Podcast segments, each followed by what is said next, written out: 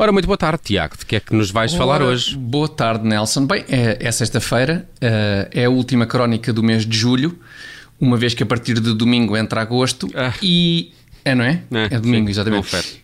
É, e portanto, eu estive a analisar todas as notícias parvas do mês, de molde a selecionar a notícia mais parva de julho. E é desta Foi que que, o ouro vem para o nosso Portugal? Infelizmente ainda não. Na, não. Na modalidade de notícias parvas não tivemos candidatos capazes de disputar o ouro.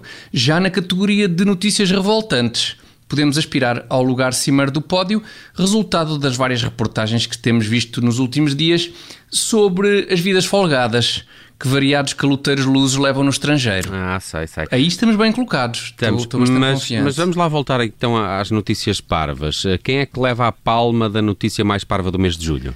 Nelson, a palma vai para um indivíduo estrangeiro que dá pelo nome de Edward e que mereceu vasto destaque em inúmeros meios de comunicação social ao afirmar num vídeo que viajou no tempo até ao ano 5000 Sim. e viu cidades inteiras debaixo de água por causa das alterações climáticas. Bom, Viste eh, isto? eh, Isto andou por aí a menos, circular, sim. eh, vi- vias gordas. Bom, até aí vais, vais desculpar, mas, mas não há forma de saber se, se isso é, é realmente parvo ou não, não é? Em quase 3 mil anos sabemos lá como é que o clima da Terra vai mudar.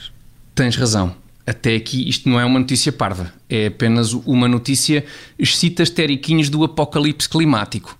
Uh, mera parvoíce ainda nem vê-la. Então- Para já não há, não há parvoíce. Mas de que forma é que entra aí a, a parvoíce? Nelson, a parvoíce entra na forma de fotografia. Na forma de fotografia. forma de fotografia, sim. Não percebi. Como assim? Ah, Sabes, sabes as t-shirts com aquele dizer tipo o meu amigo foi a Londres e a única coisa que me trouxe foi esta péssima t-shirt? Até não sei. É, sim, Lembras-te disto? sim. Oh, A certa altura essas t-shirts até competiam em termos de coolness com aquelas do, do Hard Rock Café de várias cidades do mundo, Ma- não é? Mas, mas, mas, mas que já não, já não competem, é? Então, Tiago, não. Já, já passaram completamente de moda, não é? Ah, então, então se calhar este fim de semana tenho que aproveitar para ir às compras. Bom, mas chega de falar do meu guarda-roupa. O que interessa agora é que este viajante no tempo foi até ao ano 5000 e tudo o que trouxe do ano 5000 foi uma fotografia impressa. O que me leva a crer que logo que ele chegou ao ano 5000 as coisas terão passado mais ou menos assim. Ei, pá, estou no ano 5000, tenho de tirar uma fotografia disto. Mas e agora? Peça a alguma destas pessoas para me enviar telepaticamente uma fotografia tirada pela câmara que tem implantada na retina com resolução 2 milhões K ou, ou, em alternativa, vou ao Museu de Arqueologia, peço uma máquina fotográfica Polaroid e uma impressora de 24 agulhas emprestadas e tiro próprio a foto. Olha, tira o próprio a foto para levar de volta para o 2021. Não vou estar a amassar as pessoas, que diabo, que devem vir cansadas de uma semana de trabalho de alguns 17 segundos. Sim. É, epá, eu até... con- Não é? Acho que foi isto, não, É, há, não, há dúvida nenhuma. É, é bem possível. Eu até concedo que à primeira vista é estranho alguém voltar do ano 5000 só com uma fotografia impressa, mas, mas, mas sei lá, Tiago, tanta coisa pode acontecer em três milénios. Não, isso é verdade. Três milénios ainda, ainda é bastante, isso é verdade. Aliás, agora que penso nisso, há uma explicação até bastante óbvia para o homem ter trazido a, fotogra- a fotografia impressa, sabes? Por acaso, por Eh, acaso sim? até. E, e- qual é? É a Covid-98. A Covid-98. Ah, Oh Nelson, vai saber, e em 4.998 vai haver outra pandemia de Covid.